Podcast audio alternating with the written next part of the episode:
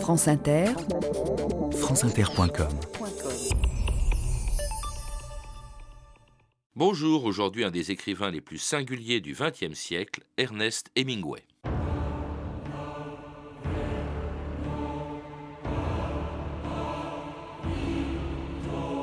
La vie d'un écrivain est une vie solitaire. Il doit affronter chaque jour l'éternité ou son absence. Hemingway.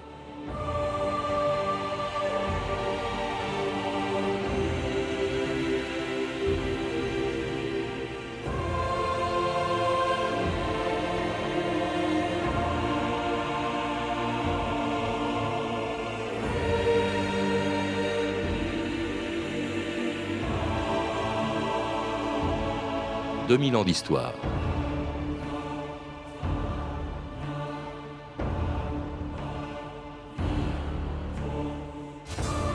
45 ans après son suicide dans un village perdu de l'Idaho, ce qui nous reste d'Hemingway, bien au-delà de son œuvre, c'est d'abord une vie. Entre Venise et la Havane, à la feria de Pamplune ou à la closerie des Lilas de Paris, à la pêche au large de la Floride, aussi bien qu'à la chasse en Afrique, ses rencontres, les femmes, ses voyages, son goût pour l'aventure et le danger ont inspiré tous ses romans, depuis le plus connu, Le vieil homme et la mer, jusqu'à ceux qui l'ont rendu célèbre dans les années 1920, Le soleil se lève aussi, ou cet adieu aux armes, inspiré par sa première expérience de l'amour et de la mort. C'était en 1918, quand ce jeune Américain de 19 ans arrivait en Italie sur le front de la Piave pour y découvrir la guerre. Mon capitaine, lieutenant Ernest Hemingway, je viens vous demander une affectation. Je regrette, c'est non. Vous ne pouvez pas me faire ça, mon capitaine. J'ai fait tout ce chemin depuis les États-Unis. Et vous savez ce qu'écrivent les journaux? Que ce sera la dernière guerre. Alors si je ne vais pas au front, après ce sera trop tard. C'est ma dernière chance. Je vais essayer de vous expliquer votre situation, Hemingway. Si les Américains avaient voulu recruter un soldat, quand ils vous ont fait venir, ils vous auraient donné un fusil. Ça aurait été logique. Ah, en effet, mon capitaine. Alors, votre travail, lieutenant Hemingway, consiste à soutenir le moral des Alliés en leur donnant un peu de café ou une cigarette. Et où devons-nous leur apporter ce réconfort? Sur le front, c'est évident. C'est exact. Dans les tranchées, c'est ça, mon capitaine.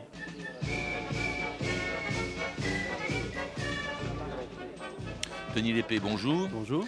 Vous venez d'écrire chez Timé Éditions non pas une biographie d'Hemingway, mais une cinquantaine de récits où l'on retrouve tous les moments euh, importants de sa vie, comme ce moment justement où il découvre la guerre. Euh, il est ambulancier pour la Croix-Rouge sur le front italien en 1918. Toute sa vie, en fait, à partir de ce moment-là, il est marqué, euh, il est hanté littéralement par la guerre, par le danger, par la mort. À quoi correspond cette espèce de fascination pour la guerre et pour la mort. Oui, l'expérience de la, Première Guerre mondiale et de sa blessure sur le front italien est pour lui une expérience fondatrice, comme elle l'a été pour beaucoup d'autres écrivains de sa génération. Euh, c'est vrai que toute sa vie, Ernest Hemingway va se confronter, va aller rechercher ces moments très intenses où on est confronté à la mort et euh, toute sa vie, c'est la question centrale qui va occuper son œuvre et, toute son activité. Il va rechercher cette intensité, rechercher ces, moments. Alors il va trouver aussi euh, la première femme qu'il est sans doute aimée, qui était une infirmière de la Croix-Rouge, une américaine, euh, qui s'appelait Agnès von Kurowski. En fait, son départ en Italie, c'est peut-être plus pour fuir encore un milieu une mère qu'il n'aime pas, un milieu très bourgeois où il, est, où il a été élevé, euh, dans la banlieue riche de Chicago. Euh, et on a l'impression que c'est un peu une fuite aussi, son départ vers l'Italie. Oui, c'est un envol. Très tôt, il décide de ne pas poursuivre ses études. Il a envie de partir, il a envie de quitter ce nid familial qu'il est vrai dans lequel il ne se sent pas très bien. Les tensions entre ses, entre ses parents lui pèsent. Et puis, il a envie surtout, il a cet appel du large, de l'aventure, de la recherche de, de, cette même, de cette même intensité. Donc oui, c'est plutôt euh, une fuite en avant. Alors après l'Italie, il est gravement blessé, vous le dites. Je crois qu'il a reçu plus de 200 éclats d'obus. Oui, il a les jambes criblées par un obus. Hein. Euh, après avoir été abandonné par cette toute première aventure féminine, cette Agnès Van qu'on va retrouver d'ailleurs dans, dans, son livre, L'appel des armes, euh, il part en, France, en Europe. Il, il est préféré d'ailleurs l'Europe à l'évidence, il aimait l'Europe et Paris beaucoup plus que, les villes américaines. Et là, alors, il fait des rencontres. Il part avec sa première femme, la première des quatre femmes qu'il va épouser, qui s'appelait Adley. Et là, il rencontre toute une série d'écrivains en exil. Euh, beaucoup d'entre eux sont américains. Il rencontre Fitzgerald, il rencontre Pound, qui sont tous à Paris. Il rencontrera aussi James Joyce. Tous ces gens, euh, dont euh, une femme, écrivain, critique, qui a beaucoup compté pour Hemingway et qui Gertrude Stein, appelée la génération perdue. Oui, euh, il vient chercher cette génération perdue que va décrire Joshua Shine à Paris. Il vient à Paris sur les conseils de, plusieurs écrivains. Il est alors journaliste. Euh, rapidement, il abandonne son métier de journaliste pour se consacrer pleinement à l'écriture dans des années euh, difficiles, des années de vache maigre. Et il rencontre là-bas ce qu'il était venu chercher parce que c'est à Paris que, tout se passe et que la vie littéraire se passe. Et au milieu de cette vie littéraire parisienne, où il y a effectivement Dos Passos, Fitzgerald, Joyce, Pound, il y a euh, cette figure de Gertrude Stein, qui est une sorte d'arbitre des élégances, qui, décerne des, bons points d'écriture aux uns et aux autres, ou des mauvais points, et qui va beaucoup influencer le, jeune Hemingway dans son style, euh, dans la construction de, ses textes. Et, le pousser à écrire justement ses premiers romans, ses premières nouvelles, ses premiers romans, c'est son premier, c'est Le Soleil se, lève aussi. en 1926, puis il y aura L'adieu aux armes, euh, et les premiers romans d'une œuvre qui lui vaudra plus tard le prix Nobel, et ce discours en 1954, il disait ce qu'il pensait de son métier d'écrivain. Pour un véritable écrivain, chacun de ses livres devrait être un nouveau commencement. Il devrait toujours essayer de faire quelque chose qui n'a jamais été fait et que d'autres ont essayé de faire mais en vain. Alors quelquefois, avec beaucoup de chance, il réussit.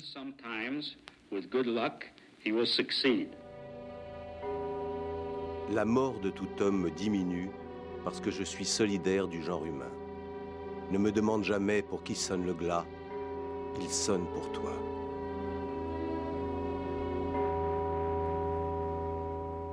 Chaque livre est un commencement, l'écrivain doit toujours essayer de faire ce qui n'a jamais été fait. On a entendu euh, Hemingway affirmer cela. C'est vrai d'ailleurs que tous les romans euh, d'Hemingway euh, ont quelque chose de nouveau. Ce qu'il écrit, on ne l'a lu nulle part avant lui. Oui, c'est l'ambition d'Ernest Hemingway. Ce qui l'intéresse, c'est d'innover, d'être le premier, euh, d'être le meilleur. Il a vis-à-vis de ça euh, des doutes, des inquiétudes. C'est quelqu'un qui, doute profondément et, qui se bat euh, dans cette recherche d'intensité dans l'écriture, qui, fait le lien d'ailleurs entre sa vie, entre ce, mythe Hemingway, cette vie de passion, de fougue, cette vie très lumineuse, et, et sa vocation d'écrivain. Toute cette recherche d'intensité dans sa vie c'est pour Hemingway nourrir, trouver du matériau qu'il va remettre dans son œuvre. Mais un, style aussi, euh, des phrases très courtes aussi qu'on lui reproche, très dont on dit que ça vient du journalisme. C'est vrai, un style très incisif, très descriptif, une volonté de, de raconter et de montrer surtout. Une volonté que, que ce soit très coloré, que ces pages euh, donnent à voir des choses. Montrer, mais ne pas tout dire. C'est ce que vous appelez, c'est très curieux, je ne sais pas si c'est lui, qui, c'est Hemingway qui a inventé cette formule, ce que vous appelez la règle des 7 huitièmes. C'est quoi, Denis Lépée, cette règle? C'est Hemingway qui effectivement euh, décrit cette règle des 7 huitièmes ou théorie de l'iceberg, qui dit que euh, pour qu'un livre soit juste, pour qu'il touche le lecteur, pour qu'il provoque des sentiments et des réactions profondes, il faut que la petite partie qui est le livre lui-même s'appuie dans le travail de l'écrivain sur un travail beaucoup plus vaste. L'écrivain doit connaître ses personnages qu'il montre pendant un temps très bref, quelques jours ou quelques années, il doit les connaître entièrement, il doit tout savoir de leur vie, il doit avoir tout compris, tout compris d'eux. Et c'est tout ce travail souterrain qui est là, cette face cachée de l'iceberg, qui est au cœur du travail d'Hemingway. Et le travail d'un écrivain ambitieux et, modeste, voici ce qu'il écrivait. Hemingway, amateur de boxe, on le sait, voici ce qu'il écrit dans un texte très drôle que vous citez euh, dans, dans, votre livre, Denis Lépée. J'ai facilement battu Tourguenieff, puis triomphé de Maupassant au point, mais pour monter sur le ring contre Tolstoï, il faudrait que je sois devenu fou ou bien meilleur. C'est marrant. C'est du pur Hemingway, c'est-à-dire il y a le côté, euh, euh, il y a cette volonté de, de, bravache, et puis en même temps, euh, ça correspond très bien à, à, sa règle de vie. il y a cette exigence, on doit toujours franchir des paliers, on doit toujours faire mieux. et effectivement, il y a très peu d'écrivains auxquels il ne se comparait pas. Il y en a qu'un qui lui paraissait particulièrement au-dessus de tous les autres, c'était euh, James Joyce. Alors, il faut rappeler, quand on dit qu'il a rencontré à Paris, par exemple, Fitzgerald, euh, Fitzgerald, c'était le grand écrivain de l'époque, mais un, homme qui a très vite décliné, contrairement à Hemingway, qui a mis du temps avant d'être connu. Je crois que c'était à 27 ans, son premier roman. Euh, le Fitzgerald, lui, c'est quelqu'un qui va... Ce sont deux trajectoires exactement croisées. Fitzgerald est très célèbre quand il se rencontre, Hemingway ne l'est pas. Et puis après, Hemingway devient très célèbre, et effectivement, Fitzgerald sombre dans la déchéance. C'est une relation très passionnée entre les deux hommes. Hemingway aura des relations passionnées avec presque tous les grands écrivains de sa génération, qui sont tous ses amis, mais euh, ces relations seront difficiles, il se disputera avec beaucoup, et il aura souvent des mots très durs pour presque tous, sauf encore une fois James Joyce. Et tout cela en vivant chacun de ses livres, si on peut dire, euh, comme pour, euh, euh, pour Kisson Leglas, qui raconte son engagement justement auprès des républicains dans la guerre d'Espagne, où il découvre aussi le cinéma en écrivant et en lisant lui-même le texte du film de Joris Evans, La Terre espagnole. This is a true face of men going into action. It is a little different from any other face that you will ever see. Voici le vrai visage des hommes dans l'action, très différent des autres visages que vous pouvez voir.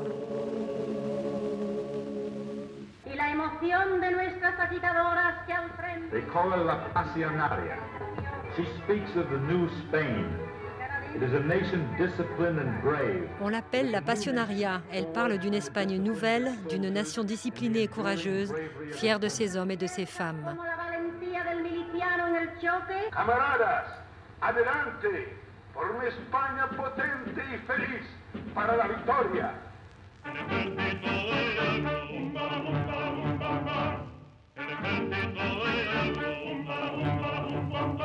Una noche el río pasó, ay Carmela, ay Carmela.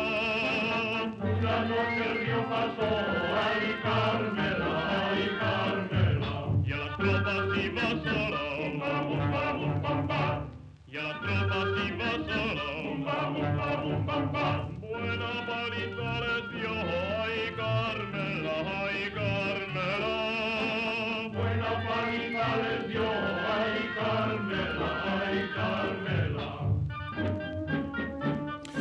Le passage de l'Èbre, la chanson la plus célèbre de la guerre d'Espagne, où Hemingway était parti comme journaliste, hein, je crois comme correspondant pour Newsweek, plus que comme un homme engagé, même s'il est du côté républicain.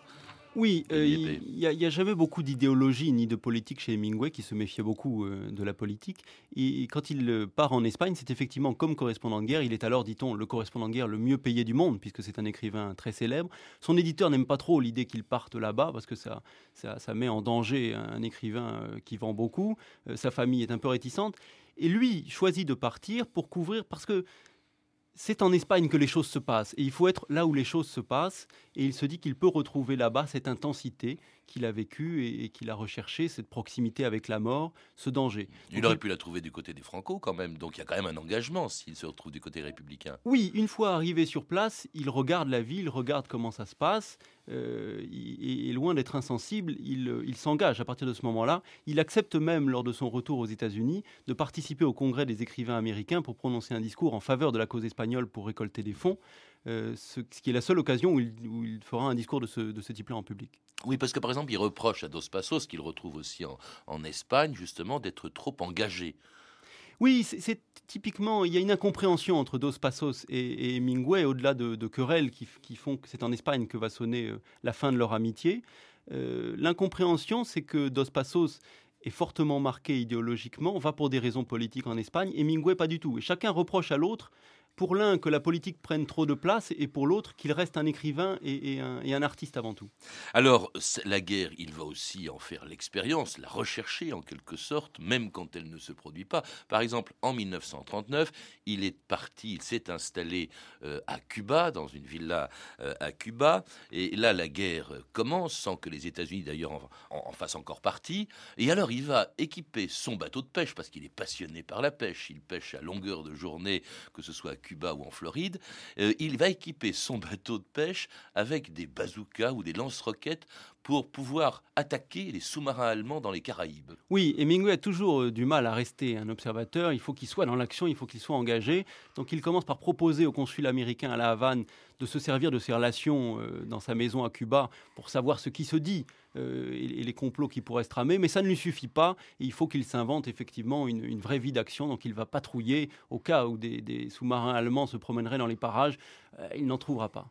Il va quand même trouver l'animosité de, de Edgar Hoover, le patron du FBI, qui, dites-vous, l'a fait pourchasser ou suivre toute sa vie. Il l'a fait surveiller parce que le, le- le séjour de- d'Hemingway en Espagne suffisait à faire euh, de lui aux yeux d'Hoover, un, personnage tout à fait subversif et tout à fait inquiétant.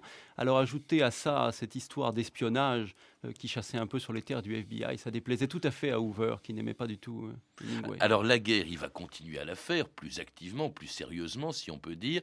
Euh, il part à Londres, il va en Angleterre, il va participer même à, des bombardements, je crois, sur l'Allemagne. Oui, il est correspondant de guerre aussi, et il est embarqué dans, des avions. Il participe à des raids au-dessus de l'Allemagne, absolument. Donc c'est vraiment une vie de, correspondant de guerre risquée. Il n'est pas le jour du débarquement dans les bateaux qui débarquent en Normandie, mais juste après, il va faire toute la campagne de France également. Et puis alors là, qu'est-ce qu'il fait? Il ne peut pas s'empêcher d'être beaucoup plus qu'un journaliste. Il va mobiliser derrière lui des résistants. oui, là encore, il a du mal. Il hésite toujours, il a plusieurs casquettes. Il est journaliste, mais il voudrait bien être aussi combattant. Il est armé, ce qui est interdit normalement aux journalistes. Il, rassemble un peu en Normandie des groupes de partisans qui sont un peu isolés et perdus. Et ils remontent ensemble, c'est une sorte de petite troupe un peu, un peu baroque. Et ils remontent ensemble, faisant à l'occasion le coup de feu contre les Allemands.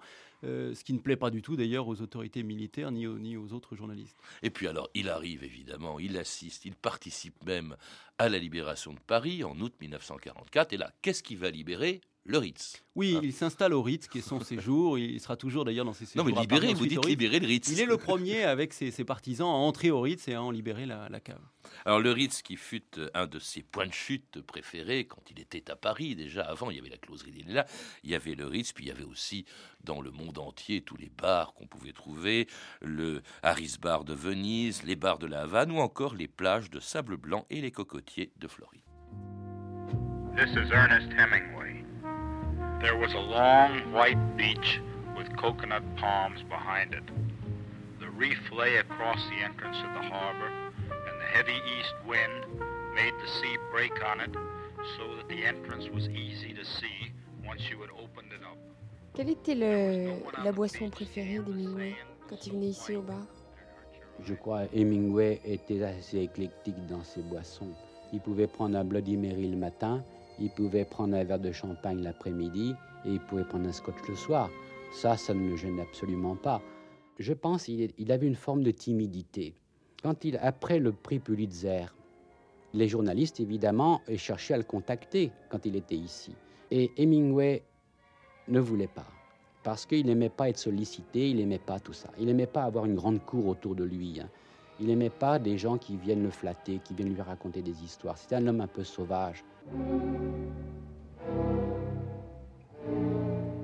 Un homme sauvage, on vient de l'entendre dans ce témoignage. Ça peut paraître surprenant de la part d'un homme qui était flamboyant, euh, euh, qui semblait mondain, qui n'était pas du tout en fait, Denis Lépée. Il y a dans Hemingway beaucoup de contradictions apparentes. C'est un homme, euh, il a effectivement ce côté mondain et joyeux, et en même temps, il a parfois un tempérament triste. C'est plutôt un solitaire, alors qu'il donne l'image plutôt d'un extraverti je crois que ces, contradictions se résolvent dans le fait qu'il a construit autour de lui ce, paravent euh, euh, d'image, de force, de tourner vers la vie, pour protéger justement ce, jardin secret de l'écriture qui était le, le vrai cœur essentiel de sa vie. Et par exemple, quand on voit son emploi du temps quotidien, il préférait nettement, par exemple, quand il était à Cuba, euh, il préférait nettement la compagnie des pêcheurs. C'est d'ailleurs ces pêcheurs euh, de, de Coriba, je ne sais pas comment est-ce qu'on près de la Havane, qui vont inspirer le vieil homme et la mer. Oui, c'est eux qui les premiers lui racontent un récit qui ressemble et qui, qui évoluera en lui, qu'il portera longtemps en lui avant de l'écrire et qui sera le vieil homme et la mer. Et c'est vrai que il accueillait dans sa maison, il invitait des amis, mais il fallait vraiment être invité, les choses étaient codifiées, et cela était peu nombreux. L'essentiel était consacré au travail tous les matins, et plutôt dans la, dans la solitude. Oui. Mmh. Alors les amis, ce sont les pêcheurs euh, cubains, ce sont aussi les comédiens. Hein. Par exemple, il, aimait beaucoup Spencer Tracy, évidemment, qui avait joué le rôle du vieil homme dans, dans, dans le film de Sturges, Le vieil homme et la mer. Il aimait beaucoup Gary Cooper, qui avait également joué un, un rôle dans un de ses films. Il avait aussi une passion, une grande amitié pour les toreros. Hein. Euh, Ordonez, Dominguin, personne, disait-il, ne vit complètement sa vie sauf un torero. Alors cette passion pour la corrida, les toreros, c'est toujours la même, c'est la passion de la mort, de, du oui, c'est exactement le, ce qui fascinait Hemingway dans la corrida, c'est qu'il y avait cet instant de vérité, ce face à face avec la mort, la nécessité euh, d'avoir à ce moment-là euh, un comportement, donc de se positionner vis-à-vis de ça, et le tout pris dans des règles. Et c'est ça qui fascinait Hemingway, parce que justement, toute la question qui hante sa vie, c'est cette confrontation à la mort à laquelle on n'est jamais préparé et pour laquelle il n'y a pas de règles, il n'y a pas de mode d'emploi. Hmm. Alors ceci ne l'empêche pas de continuer à écrire et même de recevoir donc le, prix Nobel. Il faut dire que peut-être ce qui a tout déclenché, c'est le succès énorme, parce que c'est un homme à succès, c'est un, un homme qui, jouit d'une réputation extraordinaire, le plus célèbre des écrivains américains de son temps. Quand Le vieil homme et la mer paraît euh, en, 1952, je crois, euh, il a été euh, vendu à 5 publié dans Life, publié dans Life hein, et vendu à 5 300 000 exemplaires en l'espace de deux jours à peine. Oui, c'est assez fascinant. Hemingway est effectivement un écrivain très populaire et un des premiers écrivains de best-seller à un niveau aussi, aussi important ce qui lui vaudra donc le, prix Nobel en, 1954 et, et, à nouveau un autre extrait de ce discours. Je crois qu'il n'était pas à la remise du prix Nobel à Stockholm. Non, c'est l'ambassadeur euh, de Suède qui lui a remis à la Havane. Et donc, en tout cas, auquel il a remis ce, discours dans lequel il fait, c'est une des très rares voix, en tout cas enregistrées de Hemingway. Comme il serait simple d'écrire s'il suffisait d'écrire autrement ce qui a déjà été bien écrit. C'est parce que nous avons eu de si grands écrivains dans le passé qu'un écrivain est maintenant obligé d'aller très loin, au-delà de lui-même, là où personne ne peut l'aider. La vie d'un écrivain est au mieux une vie solitaire. Les associations d'écrivains pallient cette solitude, mais je doute qu'elles améliorent son style. Il grandit aux yeux du public lorsqu'il renonce à sa solitude, mais souvent son œuvre en souffre. C'était un des très rares enregistrements donc, de la voix d'Hemingway. On en a entendu d'ailleurs quelques-uns dans cette émission. Et cela à une époque, quand même, nous sommes en 54, où, où sa santé se dégrade très vite. Alors il faut dire qu'il ne l'a jamais ménagé. Non, il ne l'a jamais ménagé, il a toujours vécu très intensément, il a pris beaucoup de risques, il a eu beaucoup d'accidents, euh, plusieurs accidents d'avion, plusieurs accidents de voiture. Il a un accident d'avion d'ailleurs à l'occasion duquel je crois que des journaux ont annoncé sa mort. On voit dans votre livre Plus que des journaux, il a été annoncé mort pendant 24 heures par les, par les grandes... par les grandes agences et donc tous les journaux ont publié des nécrologies. Alors ça l'amusait beaucoup, il lisait ces, euh, ces nécrologies. Il trouvait d'ailleurs qu'elles étaient très insuffisantes par rapport à lui-même, mais, mais ça, le faisait, ça le faisait beaucoup. Ça, c'était en Afrique hein, qu'il a eu C'était en Afrique, c'était un safari. Il avait euh, offert ce, ce, voyage en avion à sa, à sa femme, Mary. Et euh, il a eu deux accidents d'avion. Hein, sa quatrième femme. Et il a eu deux accidents d'avion de suite. Ils ont eu un premier accident d'avion, ils sont repartis dans un autre avion et celui-là, c'est vraiment craché. Alors il y a ça, il y a aussi la boisson. Alors là, on l'a entendu tout à l'heure, c'est vrai que dans toutes les villes où il est passé, il n'y a pas un bar où l'on ne trouve pas ici est passé Hemingway. Alors il avait évidemment ses bars préférés. Je dis c'était la closerie ou le Ritz à Paris, c'était le Harris Bar de, de Venise. Euh, et il a même, dit-on, inventé, je crois, le Bloody Mary du nom de sa, de sa quatrième et dernière femme. Il a inventé, le, il a inventé également le daiquiri amer, qui est une recette de daiquiri moins sucré. Je ne sais pas si ça permettait d'en boire plus, mais... Enfin, ça n'a pas rangé sa, sa, santé. Euh, cette femme, euh, Mary Welsh, qui, qui est la quatrième, il, les a collectionnés en quelque sorte. C'est très curieux ces rapports avec les femmes, vous le rappelez, Denis Lépée. Oui, il a été euh, marié quatre fois. il est resté marié assez peu de temps, sauf avec sa, sa dernière femme.